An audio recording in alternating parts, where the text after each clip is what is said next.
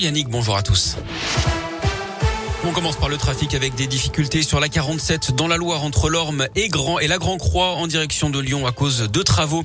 À la une des frappes inhumaines et lâches, c'est ce que dénonce le porte-parole du gouvernement Gabriel Attal ce matin après le bombardement par la Russie d'un hôpital pédiatrique à Mariupol en Ukraine. Trois personnes ont été tuées dont une fillette. Le président ukrainien parle d'un crime de guerre. Les États-Unis dénoncent un acte barbare. Les Européens se réunissent à Versailles aujourd'hui pour renforcer leur souveraineté face à la Russie au niveau de l'énergie et des moyens militaires notamment. Ce jeudi est également marqué par la première rencontre entre les ministres des Affaires étrangères russes et ukrainiens en Turquie. L'entrevue a débuté il y a quelques minutes.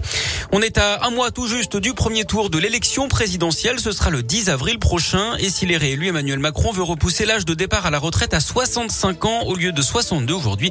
Gabriel Attal l'a confirmé ce matin avec un minimum garanti de 1100 euros par mois pour les carrières complètes et la suppression des régimes spéciaux. Valérie Pécresse propose elle aussi la retraite à 65 ans, 64 pour Éric Zemmour. Marine Le Pen, Yannick Jadot, Nicolas Dupont-Aignan, Anne Hidalgo et Jean Lassalle ne veulent pas y toucher.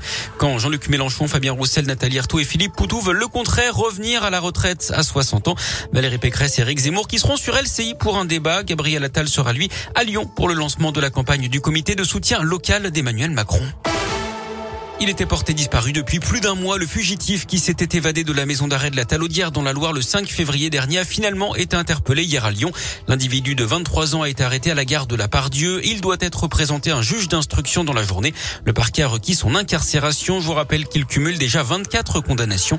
Il était détenu cette fois pour extorsion avec armes et vol à main armée commis fin janvier à Feur et la Fouillouse avec une compagne mineure. Cet accident de la route dans l'un hier soir, quatre véhicules se sont percutés à Léman vers 22 h Six personnes ont été blessées, dont deux enfants de 2 et 5 ans. Leurs jours ne sont pas en danger.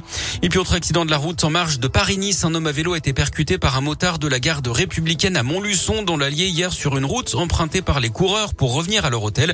Le cycliste est grièvement blessé, le motard plus légèrement touché. Les deux ont été conduits à l'hôpital de Montluçon d'après la montagne. Justement, puisqu'on parle de Paris-Nice, la course débarque dans la Loire aujourd'hui avec le départ de la cinquième étape. Il sera donné tout à l'heure à 11h depuis Saint-Just-à-Rambert sur le boulevard de la Libération. Les coureurs prendront ensuite la direction de l'Étra, la Talaudière, Sorbier, Saint-Chamond, puis la Vala Angier pour l'ascension du col de la Croix de Chaubouret pour descendre ensuite sur Annonay avec une arrivée à Saint-Sauveur de Montagu. C'est en Ardèche cet après-midi. Hier, le Belge Wout van Aert a, remporté le, contre-la-montre de 13 km dans l'Allier. Également les commandes du classement général. En foot, Sloan a pris une option pour les quarts de finale de la Ligue Europa après sa victoire 1-0 à Portant au huitième de finale aller. En revanche, est terminé pour le PSG en Ligue des Champions éliminé par le Real Madrid 3 buts à 1. Merci.